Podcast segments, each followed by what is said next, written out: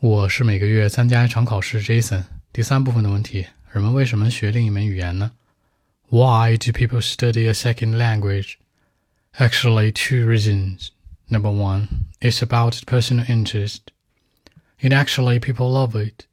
Studying another language would help us to get to know the world in a better way.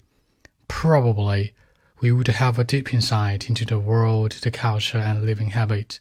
It's very important. Number two, it's all about the future career. For example, if you can speak two or three or four kinds of languages today, you probably have more opportunities for work. You can go on business trips all over the world, not only in China but in other countries. And your horizons will be widened too. Above all, it's a popular trend today, you know. So it's very important. So that's it.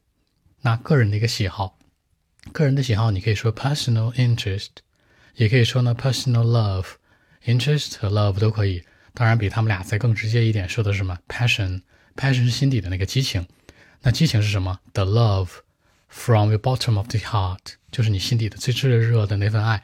所以说 personal interest，personal love，passion，这个 personal 也可以跟 private 这个词去替换。好，学一门外语，study another language。你可以说 study a second language。那掌握一门外语呢，叫做 master，master second language。master 本身动词来讲是掌握，名词来讲就是我们所说那个师傅。那以更好的方式了解世界，get to know the world in a better way。重点是 in a better way，以什么什么方式？这个 better 可有很多替换，比如说 in an intensive way，in a beautiful way，in a good way。那它有很多种修饰作为后缀。 那深入了解，你可以说呢，have a deep insight into，have a better understanding of，可以强调说它很深入。那工作机会，你可以说 working opportunities，你可以说 opportunities for work，也可以说 job opportunities。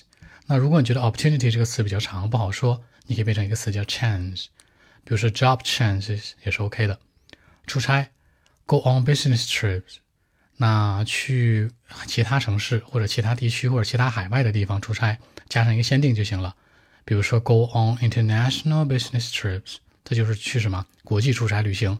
你可以说 go on business trips all over the world，也是 OK 的。All right，那我们一起再来看一下。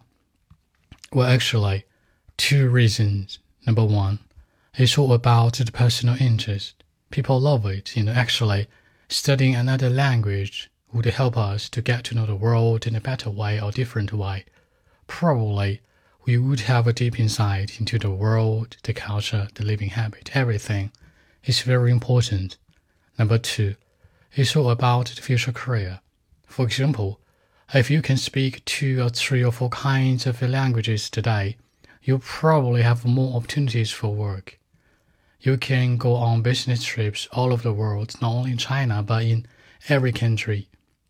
And of course, your horizons can be widened too. Above all, it's a popular trend, you know. Speaking a different language is very popular today. So that's it. 好，那更多的文本问题呢？微信 b 一七六九三九一零七。